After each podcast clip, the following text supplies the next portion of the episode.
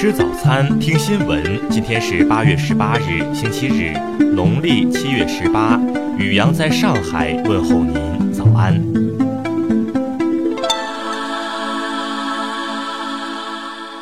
先来关注头条新闻。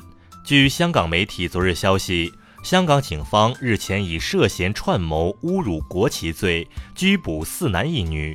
其中三名年龄在二十一至二十二岁之间的被捕男子已获准保释候查。另外，经有组织罪案及三合会调查科人员调查后，一名二十二岁被捕男子已获无条件释放。本月三日，反动派煽动的旺角再游行期间，大批示威者偏离原定游行路线，并行至尖沙咀码头。期间，一名身穿黑衣的暴徒把码头附近海港城外五支旗杆上的一面国旗强行拆下，并抛入海中。警方其后分别拘捕四男一女，并在被捕者住所内检获涉案计算机、电话及一些衣物，做进一步调查。据香港特别行政区国旗及国徽条例第七条规定。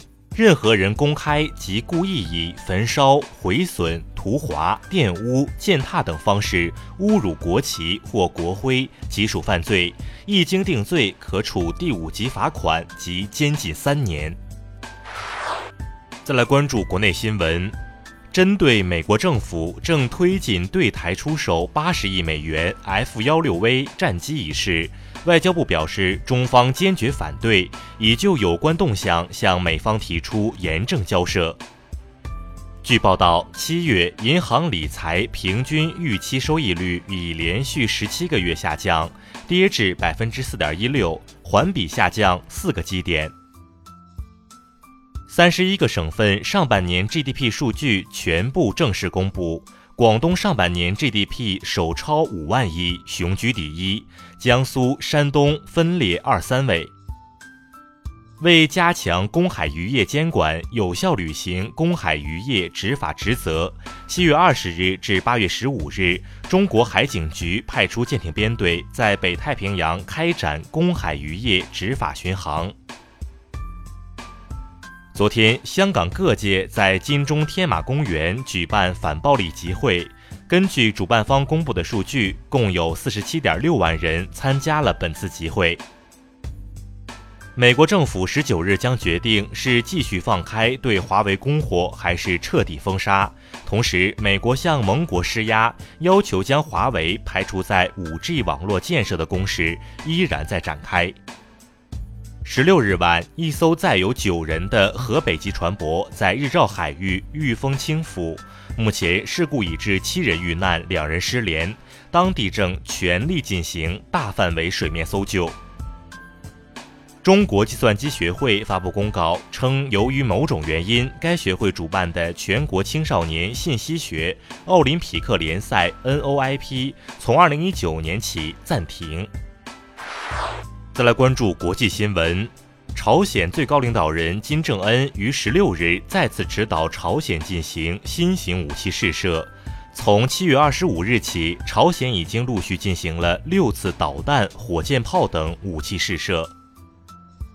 多名日本政府消息人士透露，日方已向美国传达称，其有意为朝鲜核设施的拆除作业提供机器人及其相关技术。印度国防部发言人表示，十七日上午，印巴在克什米尔实控线附近再次发生交火，导致一名印军士兵死亡。十六日，印度国防部长拉杰纳特·辛格警告称，印度可能会改变不首先使用核武器这一政策，未来会发生什么，要视情况而定。德国媒体报道称，德政府准备放弃平衡预算规定，准备实施赤字预算，以应对可能出现的衰退。有消息称，特朗普有意购买格陵兰岛，引起热议。随后，丹麦属格陵兰自治政府外交部就此发表评论称，格陵兰欢迎商业合作，但该岛不外售。刚果金地方官员十六日宣布。该国东部又有一个省份出现埃博拉疫情，这是本轮埃博拉疫情中刚果金报告确诊病例的第三个省份。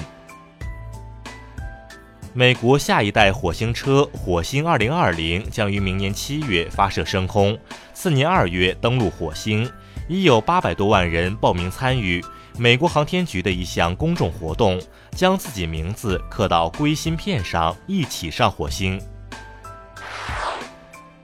再来关注社会民生新闻。南阳一司机近日路过公安检查站前时，驾车猛掉头，面对拦车的辅警撒泼耍赖，称自己是残疾人，拒不配合酒精测试。该司机因涉醉驾和危险驾驶罪，已被刑事拘留。济宁一小伙王某为防止偷盗假茅台，竟自画三十多页工具书，边学边偷。最终，王某于十六日在对一地下室行窃时被抓获。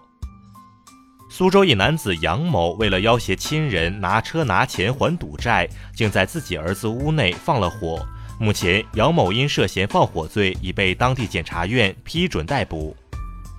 近日，网传一段重庆市石柱县一培训机构教师暴打学生并逼其下跪的视频引发关注。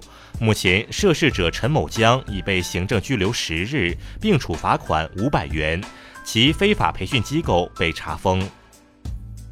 近日，滨州一饭店用路边积水洗餐具的视频流传网络，对此，市场监管部门称情况属实，已对现场进行查封，将依法处理。再来关注文化体育新闻，女篮热身赛昨晚继续举行。经过四节比拼，中国女篮以八十三比六十五轻取日本，夺得两连胜。二零一九到二零二零赛季英超第二轮一场焦点战昨晚展开争夺，阿森纳二比一力克伯恩利，取得开季连胜。曾在日本电视剧《阿信》中担任旁白的著名播音艺术家、朗诵艺术家林如，于八月十五日去世，享年八十四岁。太原一工地发现一座唐代墓葬，墓葬内壁画、陶瓷器等文物完整。目前，相关考古人员已经进驻墓室，将进行接下来的考古发掘。以上就是今天新闻早餐的全部内容。请微信搜索 xwzc 零二一，也就是新闻早餐拼音首字母再加数字零二一。如果您觉得节目不错，请在下方拇指处为我们点赞。一日之计在于晨，新闻早餐不能少。咱们明天不见不散。